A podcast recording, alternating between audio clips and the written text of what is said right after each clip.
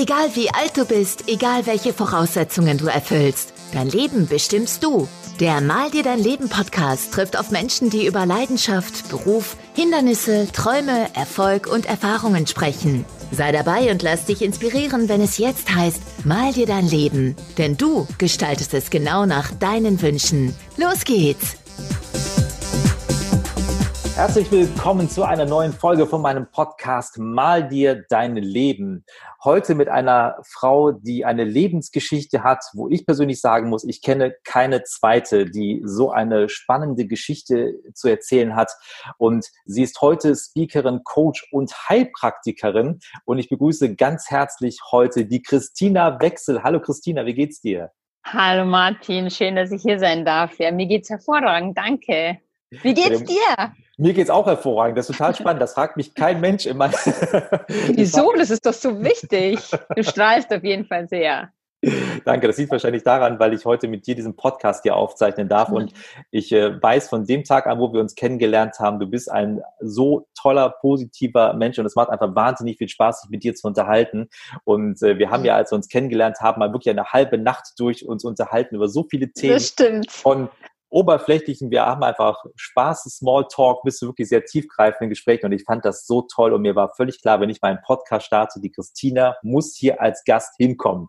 Oh, Aber danke. Ich ja schon ganz viel von dir, meine Zuhörer ja vielleicht noch nicht. Christina, mag doch vielleicht einmal ganz kurz meinen Zuhörern oder unseren Zuhörern heute erklären, was machst du heute? Ich habe gesagt, Speakerin, Coach, Heilpraktikerin. Was ist so dein Business, was du heute machst? Ja, also damit, wo, mich, wo ich am meisten meine Brötchen verdiene, ist schon meine er ist meine Naturheilpraxis ähm, in München mit Schwerpunkt ähm, Frauenheilkunde und Kinderwunsch und noch eine andere Therapieform, eine ganzheitliche, das heißt, die ist, ist heißt Body Talk. Und ähm, ja, und momentan schreibe ich gerade ein großes Projekt an meinem Buch. Genau, und, und wollte meine Geschichte aufschreiben. Über deine komplette Lebensgeschichte. Ja, beziehungsweise hat, also am Anfang, wo mir diese Schicksalsschläge passiert sind, und, und haben meine Freundin zu mir gesagt, ja, das ist ja, das ist Wahnsinn, wie du, wie du ähm, dieses Schicksal so schnell akzeptiert hast und wie du damit umgegangen bist und dich nicht unterkriegen hast lassen, du musst unbedingt ein Buch schreiben. Ich so, Buch schreiben? Nee, ich kann kein Buch schreiben. Und das, diese Stimmen wurden aber immer größer und immer größer und dann habe ich mir gedacht, ja, okay, wenn etwas immer zu dir ins Leben so kommt, dann ähm, hör auf diese Stimmen und äh, mach's einfach. Aber ich gehe doch einen Prozess durch. Also das ist ja ist schon ich auf jeden jeder, Fall. Der versucht hat schon mal ein paar Zeilen zu Papier zu bringen für ein Buch, der mhm. weiß, wie viel Arbeit da drin steckt und natürlich auch, ja. wenn man auch auf die Art und Weise nochmal ganz, ganz viele Stationen in seinem Leben durchläuft. Und ja. bevor wir gleich allen verraten, was da schon alles so passiert ist und was wir natürlich auch heute hier als Thema in unserem Podcast haben, vielleicht gehen wir einen ganz kleinen Schritt mal kurz zurück in die Christina, als sie noch klein war. Was wolltest du mal werden? Was war mal dein großer Lebenstraum und was ist daraus geworden? Also, das ist eine echt gute Frage. Ich kann mich eigentlich gar nicht so dran erinnern. Wo ich dann in der Schule war, wollte ich gerne Schauspielerin werden. Und ja, ich wollte eigentlich, ich habe schon immer gesagt, Heilpraktikerin zu werden wäre echt super schön, weil meine Mama Heilpraktikerin war. Und ich habe gesagt, das mache ich dann irgendwann mal so mit 50 oder Mitte 50, ähm, so was Neues oder sowas machen. Aber ich habe eigentlich schon immer gesagt, boah, ich möchte gerne in die Hotellerie. Mein Vater war auch ähm, sehr erfolgreicher Hotelier und für mich stand es eigentlich immer fest. Aber wenn du mich so richtig fragst, was so mein Lebenstraum war oder ist, das, das war damals ganz, ganz stark meine Weltreise. Mhm. Ich wollte unbedingt, ja, neue Leute und Länder, Sprachen, andere Religionen ähm, kennenlernen und wusste, dass wenn man mal aus diesem Hamsterrad rauskommt und auf Reisen geht, dann lernt man unglaublich viel an diesen ganzen Erfahrungen, die man auf Reisen macht. Mhm. Und das hat mich so inspiriert. Ja, aber du hast ja schon noch ganz klassisch das Schulsystem durchlaufen und ja. ähm, hast du danach noch was studiert, bevor es auf deine Weltreise ging oder wie ich waren deine Pläne? Ja, ich habe eine ähm, Ausbildung zur Hotelfachfrau gemacht mhm. und ähm, es war in München und dann bin ich nach Zürich gezogen, weil ich innerhalb kürzester Zeit für diese Weltreise viel Geld verdienen wollte. und das ist mir auch zum Glück ist mir das gelungen, aber das Wertvollste in dieser Zeit in Zürich war, dass ich die beste Zeit meines Lebens hatte. Ich habe wahnsinnig tolle Menschen kennengelernt und ich habe eigentlich Party gemacht, als gäbe es keinen Morgen. Also ähm, ich hatte eigentlich das perfekte, ich hatte wirklich das perfekte Leben. Ja hast du dann bei dann das Geld verdient ja für deine Weltreise, die du vorhattest. Und äh, mhm. ich glaube, wir, wir, sind jetzt so ähm, 2006 ungefähr so von der Zeit her und genau. hast du dann Around the World Ticket gebucht. Erzähl uns ja. mal ein bisschen, wo sollte es hingehen? Was war so deine Reise? Und du hast eben schon ganz kurz angerissen, das, was du äh, mit der Reise verbunden hast, war neue Menschen kennenlernen, neue Kulturen kennenlernen. Ja, was, genau. War das für dich so ein großer Reiz, das zu machen? Was hat dich daran so interessiert? Ähm, einfach so auch ja zu wachsen und ähm, über mich hinaus über mich hinaus zu wachsen. Es ist echt ähm, sehr ist eine, eine sehr lustige Frage oder eine sehr interessante Frage. Hat man mir übrigens auch noch nicht gestellt. Ja, deswegen ähm, kommst du ja zu mir. mein mein Blog, den mein Reiseblog, den ich genannt habe, war der Wechsel auf Reisen. Ah, also ich heiße ja mhm. nicht nur mit Nachnamen Wechsel, aber ich wollte, dass sich etwas verändert. Also meine, meine Weltanschauung und, ähm, und wie ich die Dinge sehe, wie ich die Dinge sehe. Jetzt würde ich sagen, dass sich mein Mindset ändert, ja. Ja. Aber damals waren es so diese, ja, diese Erfahrungen zu machen im Leben. Warum warst du denn der Meinung, du wolltest dein Mindset verändern? Warum warst du der Meinung, das war jetzt nötig? Ja, ich war schon immer, also das, diese Weltoffenheit und dieses Reisen lag, glaube ich, schon auch immer in meinen Genen, ähm, weil ich schon als Kind mit meiner Familie oft umgezogen ähm, bin. Also wir haben in Kanada, ich wurde in Kanada geboren, dort in die Schule gegangen, dann sind wir drei Jahre nach Griechenland, dann wieder zurück nach Montreal, dann nach München gezogen. Also das war für mich, stand schon immer fest, hey, ich gehe mal auf Reisen. Mhm. Und auch viele Freunde in der Schule haben mich auch total inspiriert mit ihren Reisen. Ja, das wollte ich unbedingt gerne machen. Mhm. Ja. Weil ich wusste, dass es noch mehr gibt ja. als dieses 9 to 5. Ja. Weißt du? Ja. Dass es noch mehr gibt. Da ist noch was da draußen. Auf ja. jeden Fall. Und dann hast du ja das Geld dafür verdient, hast deinen Job gekündigt, wo ja, ja wahrscheinlich dann viele vielleicht gesagt haben, mein Gott, jetzt dreht sie völlig durch. Äh, ja, wirklich. Ähm. also, also eine Kollegin hat sogar zu mir gesagt, das weiß ich heute noch. Die hat zu mir gesagt, wie du, du hast deinen Job äh, ähm, gekündigt und machst jetzt eine Weltreise. Wie schaut denn das im Lebenslauf aus? Ja. Was sagt denn dein Vater dazu, hat sie mir auch noch gesagt. Ja. Und das, und in dem Moment ist mir dann so klar geworden, ah, ja, was sagt denn eigentlich mein Vater? Also halt, was, was sagt er eigentlich dazu? Und, und, ähm, und, und diese, diese, ähm, diese Erschrockenheit von ihr hat mir dann auch so ein bisschen, so was die Gesellschaft einen so widerspiegelt, mhm. auch so gezeigt, so dass das, was zählt im Leben, ist, ist ein perfekter Lebenslauf und, ähm, und da darf da darf es keine Lücke geben. Ja, mhm. das muss perfekt sein. Und dann habe ich meinen Vater gefragt, ich so, du, was sagst du denn eigentlich dazu, dass ich jetzt auf Weltreise gehe? Hat er gesagt, ja, findet er großartig. Hat er auch gemacht. als, als, ähm, als junger Mensch. Und, und, er, und dann ich so, ja, und wenn du so Leute irgendwie ähm, zum Vorstellungsgespräch einlädst oder sowas, wie findest du so eine, findest du so eine Lücke nicht schlimm? Und hat er gesagt, ja, das sind doch genau die Menschen, die Erfahrung haben, die auf Reisen mhm. gehen, die andere Menschen, andere Kulturen, andere Religionen, andere Arbeitsabläufe. Ähm, ich meine, ich war zum Beispiel in Vietnam auf Reisen. Ähm, dort ist die Arbeitsmentalität komplett anders, wie mhm. zum Beispiel ähm, in Namibia, wo, wo, ich auf Reisen auch war, oder in Australien mhm. oder in Kanada. Das ja. ist aber da bin ich auch so bei dir. Aber das ist äh, ganz, ganz spannend, dass man in diesem klassischen Bild ja auch oft in Deutschland so in der, in der, Berufswelt so dieses Bild hat, man darf keine Lücke im Lebenslauf haben. Ja. Du hast gerade so gesagt, äh, den perfekten Lebenslauf, den gibt es ja. aus meiner Sicht ja sowieso nicht. Ja. Aber ich würde deinem Vater da 100 Punkte auch geben, weil ich finde auch, es macht auch eigentlich ein, eine Person auch erspannend und interessant, wenn sie sich mal auch anderen Dingen mal gegenüber offen gezeigt hat, mal unterwegs war, mal was von der Welt gesehen hat. Absolut. Denn wer kommt denn auch in ein Hotel? Da kommen ja nicht nur die Leute aus deinem Ort rein. Das ist ja die Ironie. Da kommt ja, ja quasi die ganze Welt zu Gast. Gast. Und ja. es ist doch toll, wenn dann beim nächsten Mal der Vietnamese bei euch ins Hotel gekommen wäre und du wüsstest ja. ungefähr, wie man den in seiner landesüblichen Art und Weise ähm, begrüßt oder wie man mit dem umgeht. Und das ist doch das Tolle, wenn man diese, diese Sachen mitnehmen kann. Ja, faszinierend. Ja, das ist eine große Qualität. Und auch was Gastfreundschaft überhaupt heißt. Ja. Also ich war in, in Myanmar auf Reisen, da habe ich Familien kennengelernt. Das war, oh Gott, wann waren das? Das war ziemlich lange her. Ich glaube, vor sechs, sieben Jahren. Da haben die Grenzen gerade aufgemacht zu Myanmar. Mhm. Und da habe ich gesagt, oh Gott, die muss schnell hin, mhm. bevor das total touristisch wird. Da habe ich Familien kennengelernt, die hatten wirklich nichts. Nichts. Und die, die waren so gastfreundlich. Und da habe ich mhm. mir gedacht, wie kann es das sein, dass, dass, dass Menschen, die für uns Westliche nichts haben, aber so viel geben. Mhm. Das hat mich einfach wahnsinnig inspiriert.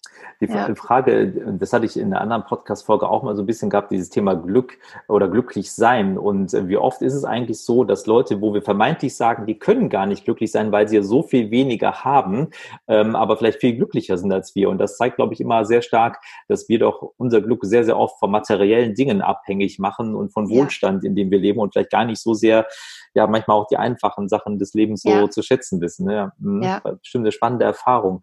Ja. Ähm, Jetzt hast du ja, ähm, wie gesagt, deinen Job gekündigt, diese spannende Erfahrung gemacht mit deiner Kollegin genau. und ja. grünes Licht von deinem Vater bekommen, der nur sagte, ja. perfekter Schritt. Wie ging es dann weiter? Ja, also es fing schon, genau, also ich habe damals noch nicht gekündigt, sondern es war noch geplant, diese Weltreise zu machen. Und dann wurde meine Mutter krank. Und ähm, ich muss noch dazu sagen, die, die Mami, die, die war meine Person in meinem Leben. Also sie mhm. war meine, meine beste Ratgeberin, meine beste Freundin und meine Mentorin im Leben und sie war auch meine Seelenverwandte. Mhm. Und ähm, dann lag das Ganze erstmal auf Eis und dann hat sie mich wieder angerufen, ein halbes Jahr später in Zürich und hat gesagt, ja, die war voller Freude, hat gesagt, dass sie jetzt ihre ähm, Laborwerte erhalten hat und dass sie wieder gesund ist und dass der Onkologe ihr das auch bestätigt hat. Und ich kann mhm. jetzt meine Reise buchen. Mhm. Und ähm, ja, und dann gesagt, getan. Dann habe ich gekündigt. Ich habe dann All Around the World Ticket gebucht. Und wenige Wochen bevor ich die Reise antreten wollte, ähm, ist sie dann wieder sehr krank geworden und ich bin dann, ja, ich habe dann das Ticket sofort storniert und ähm, gekündigt hatte ich schon und bin nach Hause gezogen, um, um für sie da zu sein und sie zu pflegen, wenn sie wieder nach Hause kommt. Nur, mhm. ja, ist sie leider nie wieder nach Hause gekommen und ist dann wenige Wochen später ist sie dann ähm, gestorben. Und da ist eine, oh, da ist eine Welt für mich zusammengebrochen. Also mhm. ich wusste nicht, wie ich mein Leben ohne sie meistern soll, weil, weil ich sie wegen allem immer gefragt habe und, und sie einfach mein großer Mentor war. Mhm. Und dann hat sie, ähm, ja, es war echt, wie, wie der Zufall so will, ist mir ihr Lieblingsbuch in die Hände gefallen. Und da habe ich Der Alchemist gelesen von Paulo Coelho. Und dieses Buch hat mich so an meinen eigenen Traum erinnert, mhm. ähm, dass ich mir gedacht habe, hey, nichts würde die Mami lebendiger zu machen. Und sie hat immer gesagt, dass sie stolz auf mich ist. Und es waren auch ihre letzten Worte, dass sie so stolz auf mich ist und dass sie mich liebt. Ähm, ich wollte sie dann auch stolz machen und wollte diesen Traum wirklich mhm. machen. Und hat sich eigentlich quasi nochmal wirklich so bestärkt, Zurück. auch nochmal genau. deinen Weg ja. zu gehen. Mhm. Genau. Und ja, hatte dann auch ein sehr emotionales Gespräch mit meinem Vater und ähm, er hat mich wirklich mit, ja, mit, mit guten Gedanken und mit reinem Herzen hat er mich gehen lassen, ein halbes Jahr später. Ja, und dann bin ich nach Australien geflogen. Und wir waren dann, ähm, ich war dann immer mal wieder mit, also wir waren mal zu zweit unterwegs, zu dritt und zu viert. Und dann haben wir beschlossen, also ich war schon fünf Monate auf Reisen in Australien und Neuseeland.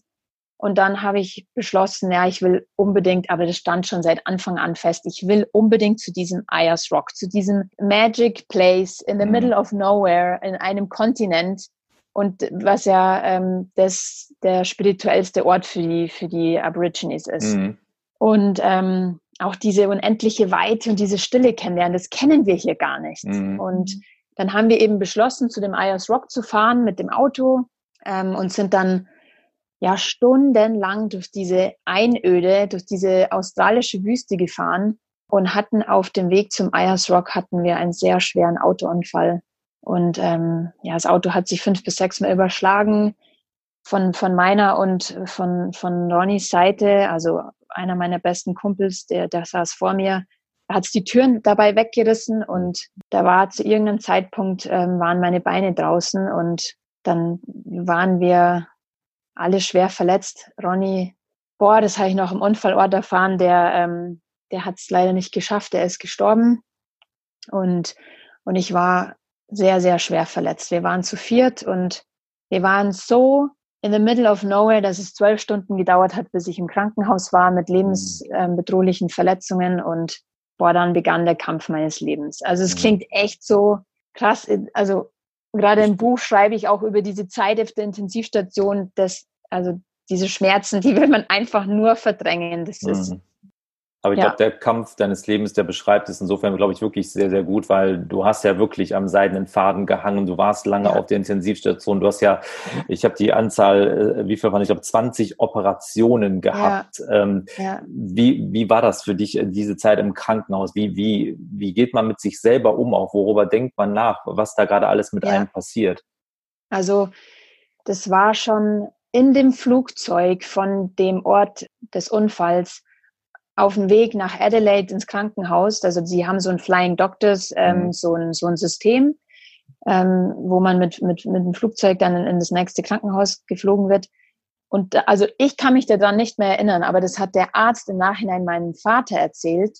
Ich habe dem irgendwie gesagt, meine Mama ist vor genau einem Jahr gestorben an Krebs und die ganze Familie ist durch die Hölle gegangen.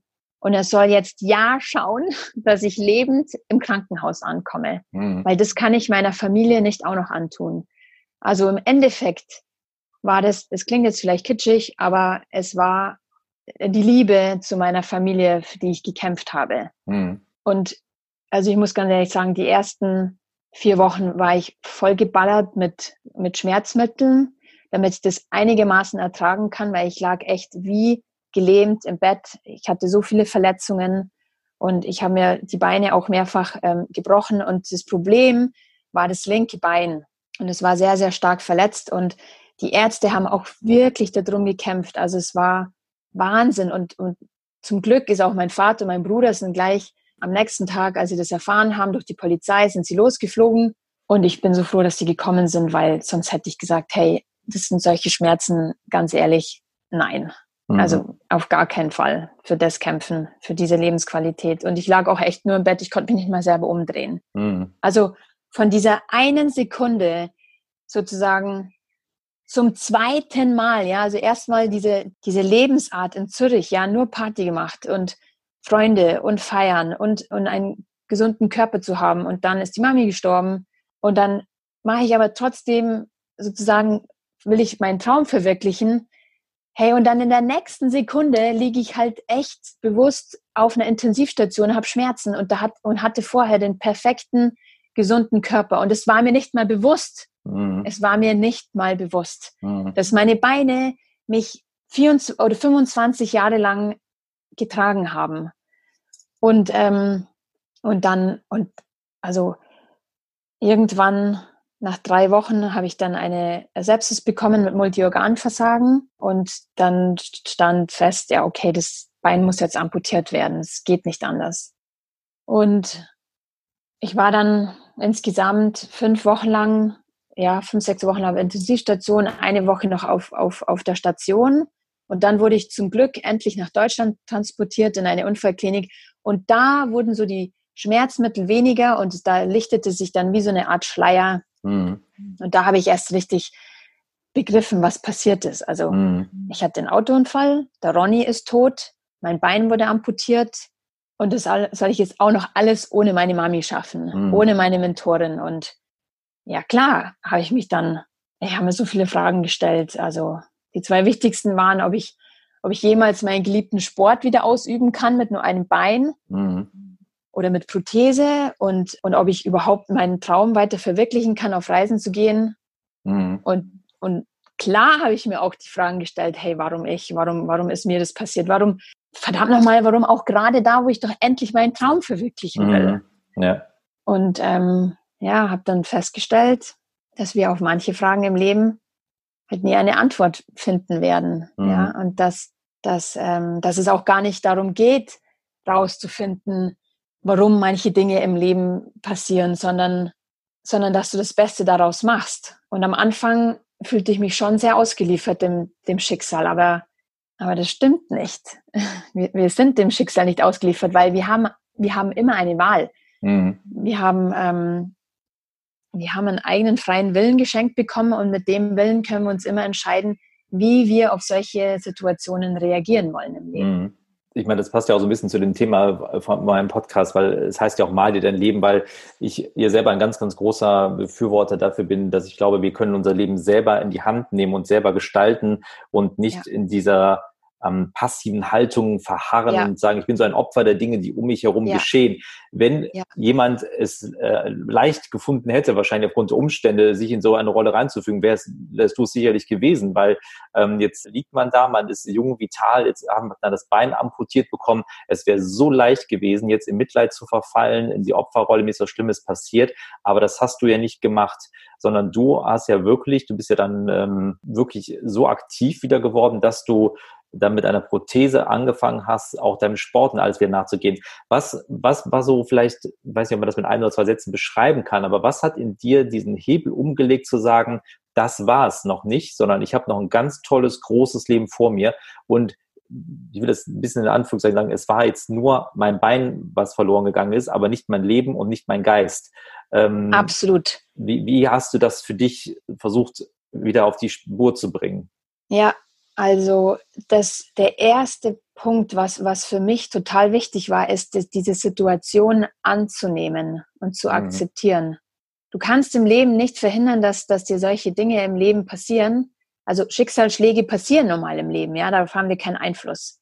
Und der Mensch möchte ja immer sehr gerne immer alles kontrollieren, wie so eine Excel-Tabelle, aber das funktioniert einfach nicht. Und in dem Moment der Annahme, also ich glaube, die größte Challenge ist immer im Leben solche Schicksalsschläge erstmal anzunehmen und sie dann zu shiften. Also dir, dir, also was bei mir so so ein Change war, ist ähm, zu wissen, dass ich eben nicht dem Schicksal ausgeliefert bin, sondern dass ich selber entscheiden kann, wie ich darauf reagieren kann.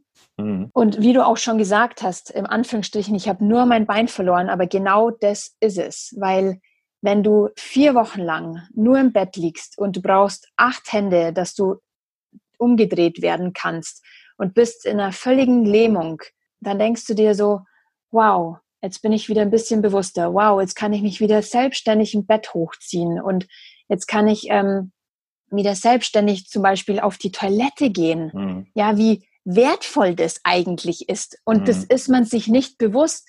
Dann sieht man, also was auch noch ein entscheidender Punkt war, dass mein Knie, mein linkes Knie war wahnsinnig kaputt und der Chefarzt wollte das überhalb vom Knie amputieren. Und mein Vater und mein Bruder, die haben echt darum gekämpft, dass ich mein Knie noch behalten kann, weil es mhm. sehr entscheidend ist für die weiteren Aktionen, die du noch machst. Mhm. Und ich durfte zum Glück dieses Knie behalten.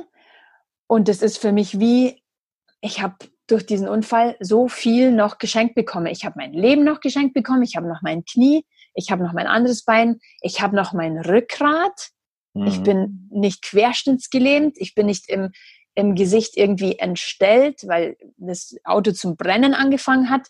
Also ich meine, das ist auch immer so, wie du das Leben auch siehst, ja. So wie mhm. du das, so wie du das Leben siehst, so ist es auch. Wenn du anfängst, in Dankbarkeit zu leben und zu, zu schauen, was du alles im Leben hast. Und ich habe einfach, ich bin einer, ich bin der reichste Mensch, würde ich sagen, auf der Welt.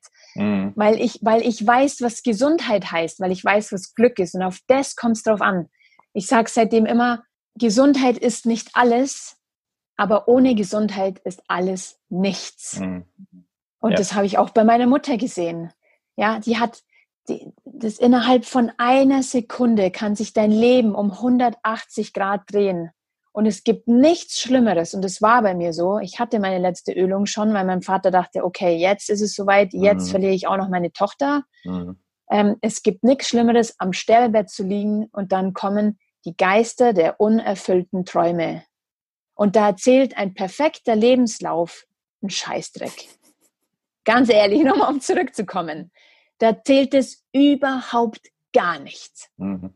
Sondern es ist das, was du Also verstehe mich nicht falsch, wenn jemand einen Traum hat, sein Business zu, äh, weiß ich nicht, sein Business aufzubauen und dafür sein Herz brennt, dann bitte tu das. Ja. Das ist das, was ich meine, dass, dass, dass wir ähm, dieser inneren Herzensstimme viel zu wenig Raum geben. Mhm. Und es kann innerhalb von einer Sekunde vorbei sein. Und das ist mir bewusst geworden. Ja. Du hast das jetzt auf eine sehr, sehr harte Weise erfahren oder diese Erfahrung für dich gemacht. Inwieweit hat sie danach auch dein Handeln weiter beeinträchtigt? Also in dem Fall ja auch im positiven Sinne, weil ich meine, was du ja danach alles gemacht hast, also ich kann da nach wie vor mich weder reinversetzen, ich kann da einfach nur den Hut vorziehen, wie du A, damit umgegangen bist, auch heute. Und ich sehe auch, wie emotional dir das auch heute noch geht. Ich meine, das ist, das ist eine Geschichte, die, die ist einfach nur der Wahnsinn, dass du durchlebt hast. Aber wie hast du diese Erkenntnisse für dich dann weiter anschließend umgesetzt und in all deine Aktivitäten als Stärke mit rübergenommen? Denn äh, ob das der Sport ist, du fährst wieder Skier, du wanderst. Wenn ich schon mal von dir Posts auf Instagram sehe, wie du da auf irgendeinem Berggipfel stehst mit deiner Prothese, da denke ich mir, wow, ich finde das so toll, dass du das machst. Du gibst das ähm, weiter in Vorträgen, weil du die Leute auch ermutigen willst zu sagen, dir ist was wirklich so Schlimmes passiert, du warst fast tot. Man muss das ja wirklich sagen hör mal vielleicht auf zu jammern, dich über so ein paar alltägliche Sachen über deinen Chef oder wen auch immer aufzuregen und zu ärgern. Das ist es nicht wert. Es gibt was Größeres im Leben und es gibt wirklich was äh, anderes im Leben, wofür es sich lohnt, weiterzumachen und seinen Weg zu gehen. Wie, wie hast du für dich diesen Shift gefunden, das anzunehmen und in deine Stärke werden zu lassen? Martin, Großes wird im Leben erreicht mit kleinen Schritten. Hm. Und das ist, möchte ich auch ganz explizit hier betonen, das war alles ein Prozess. Aber also, wenn man auf die Welt kommt und hat schon mal den Hintern voller Hummeln und liegt dann sieben Wochen lang nur im Bett oder genau, nur im Bett, bis ich meinen Rollstuhl bekommen habe. Das erste Mal war es, glaube ich, in der achten oder in der neunten Woche. Wie ich ausgesehen habe, möchte ich jetzt nicht erwähnen. Aber dann das erste Mal in eine Prothese einzusteigen und wieder auf beiden Beinen zu stehen und den ersten Schritt zu machen, das war für mich so sowas von überwältigend. Ich wollte einfach nur wieder gehen. Und ich hatte ein Netzwerk von Familie und von Freunden. Ich meine, ich habe schon, wo die Mami gestorben ist, habe ich schon gemerkt, was für eine unglaublich starke Familie wir sind. Aber auch der Freundeskreis, der hat nicht einmal daran auch gezweifelt. Also noch als ich auf der Intensivstation in, in, in ähm, Australien lag, hat äh, einer meiner besten Freunde mich angerufen und hat gesagt, ja, sie hat jetzt jemand kennengelernt, der klettert und wir haben schon, wir waren vorher auf Reisen in Australien und haben gesagt, boah, wenn wir wieder zurück sind in Deutschland, dann fangen wir zum Klettern an. Und dann, und sie hat nicht ein einziges Mal auch dran gezweifelt. Also mhm. mein ganzer Freundeskreis hat mir so viel Rückgrat gegeben. Und dann fing es alles nach und nach fing es an. Also mein Herz schlägt eigentlich fürs Tennisspielen. Und das war auch noch, ja, es war auch noch ein Prozess, das irgendwie loszulassen oder zu akzeptieren, weil Tennis ist nun mal eine, ein Laufsport. Ja. Äh, das hat mir mein Trainer auch schon damals immer gesagt, weil ich ziemlich faul war mit, mit, mit Rennen. Aber du kannst deinen Fokus auf all deine Möglichkeiten, die noch gehen, richten oder auf dein Defizit. Wenn du, wenn du das auf dein Defizit, wenn du immer nur auf deinen Mangel, deine, dein, deine Aufmerksamkeit richtest, dann passiert nur noch mehr Mangel. Mhm. Aber wenn du siehst, wow, ich stehe jetzt schon, wow, ich kann jetzt wieder gehen. Okay, Tennis nicht so gut, also es hat mein Orthopädie-Techniker, also mein Prothesenbauer mir gesagt, Tennis mh, hm, nicht so optimal für die Gelenke. Such dir was, wo gelenkschonend ist. Ah, okay, was ist gelenkschonend? Ja, schwimmen. Okay, cool. Ich fange jetzt an zu schwimmen. Erstmal mit Badeprothese. Oh nee, das ist überhaupt, das ist ganz komisch mit Badeprothese ich schwimme jetzt, ich fange jetzt an, ohne Prothese zu schwimmen. Oh, das, das, also und dann Schritt für Schritt, okay, alles klar, das geht wieder. Und dann machst du der richtige Urknall dann auch noch war, als war, als ich meinen Mann kennengelernt habe, meinen jetzigen. Übrigens auf dem Oktoberfest. Also auf der Wiesen kann man noch ähm, man einen Partner zum Heiraten noch kennenlernen. und der ist der größte Kletterfreak, den ich je kennengelernt habe. Und der hat mich dann einfach auf den Fels geschleppt. Also da ging's, da, da führte kein Weg dran vorbei. Entweder das oder entweder ganz oder gar nicht. Und ja. am Anfang habe ich auch zu ihm gesagt, hey, wie soll ich denn da bitte da hochkommen? Es ist so steil. Und wie soll ich dann wieder runterkommen? Ja, und dann hat er in seinem, ja, in seiner, in seinem bayerischen, furztrockenen Humor hat er gesagt, ja, nimm halt Krücken. Und dann habe ich es mit Krücken probiert und dann hat es funktioniert. Mhm. Also es geht irgendwie alles, zwar vielleicht auf eine andere Art und Weise, aber ich habe mir dadurch bewiesen, boah, das irgendwie geht es. Mhm. Und zwar immer mit, mit, mit so kleinen Schritten. Mhm. Und, und, ähm, und natürlich, als ich das erste Mal hier auf einem Bein und mit Skikrücken am, oben am Berg stand und wollte das erste Mal einen Hang runterfahren, ey, ich habe mir fast in die Hosen gepieselt. Ja, so ist es nicht.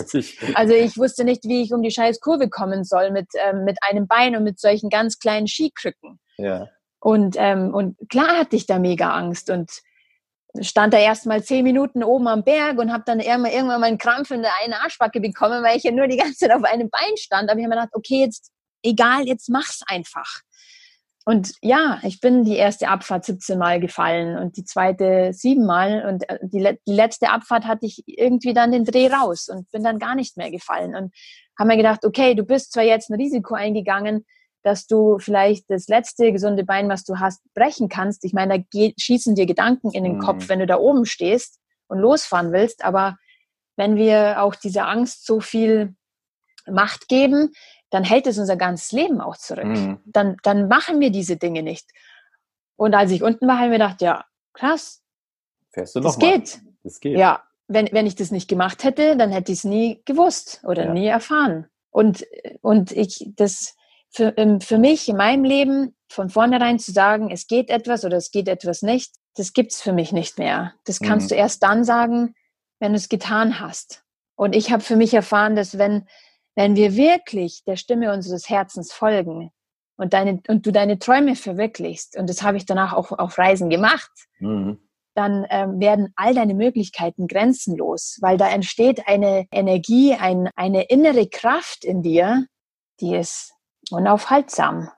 Ja, aber ich glaube, und das, wenn ich das abschließend äh, als Satz nehmen darf, weil das hast du auf deiner Homepage auch so wahnsinnig toll drauf las, äh, stehen, weil du hast ja gelernt, deine Vergangenheit loszulassen ja. und ihr zustimme, gebe ich automatisch der Gegenwart eine Chance, Neues entstehen zu lassen. Und ich ja. glaube, das hat kaum ein Mensch so toll umgesetzt wie du, einfach das zu akzeptieren, was war, in was Neues umzumünzen, ja. Kraft daraus zu schöpfen und all diese Dinge zu machen. Und ich glaube auch ein wichtiges zu mitnehmen für alle, die und selbst wenn es nicht mit einem Schicksalsschlag wie bei dir gewesen ist, aber mit Veränderung generell zu tun hat im Leben, es als Prozess zu sehen und als Schritt für Schritt Prozess genau. zu starten und ja. zu machen und den ersten Schritt vom zweiten zu machen. Und wie hast du gerade gesagt, beim ersten Mal bist du 17 Mal gefallen, beim zweiten Mal sieben Mal und beim dritten Mal überhaupt nicht mehr. Und ich glaube, das gehört einfach auch mal dazu, dass man auch schon mal einfach auf den Hosenboden fällt, aber wieder aufsteht und deswegen sich nicht entmutigen lässt. Ja, Absolut. Christina, ich könnte ja noch stundenlang mit dir reden, weil ich dich so toll finde. Und, äh, aber leider sprengt das jetzt unseren Zeitrahmen hier. Ich möchte mich so doll bei dir bedanken, dass du heute da warst und deine Geschichte geteilt hast. Für alle, die dies nicht mehr abwarten können, dein Buch zu lesen, dürfen wir auch, glaube ich, so Anfang nächstes Jahr so ein bisschen vertrösten. Da ist, glaube ich, der geplante Veröffentlichungstermin. Ja. Ansonsten, die Christine hat auch eine ganz tolle Homepage, da stehen auch ihre Termine drin. Wer in München mal zu einer Heilpraktikerin möchte, die Christina ist da, glaube ich, ein guter Ansprechpartner oder wer von ihr auch mal einen Vortrag sehen möchte, findet da, glaube ich, auch Termine und kann auch Anfragen stellen. Vielen, vielen lieben Dank, dass du heute da ich warst. Ich wünsche dir, dir weiterhin alles Gute und ich möchte ein Exemplar von deinem Buch haben. Das ist ja wohl völlig klar. Ja, gerne. Sehr gerne. vielen lieben Dank. Signiertes. Selbstverständlich. Ich danke dir. Alles, alles Liebe. Vielen lieben Dank. Das war's für den Moment. Freue dich auf weitere inspirierende Menschen, Geschichten und Impulse. Sei demnächst wieder dabei, wenn es heißt Mal dir dein Leben. Der Podcast für und von erfolgreichen Menschen.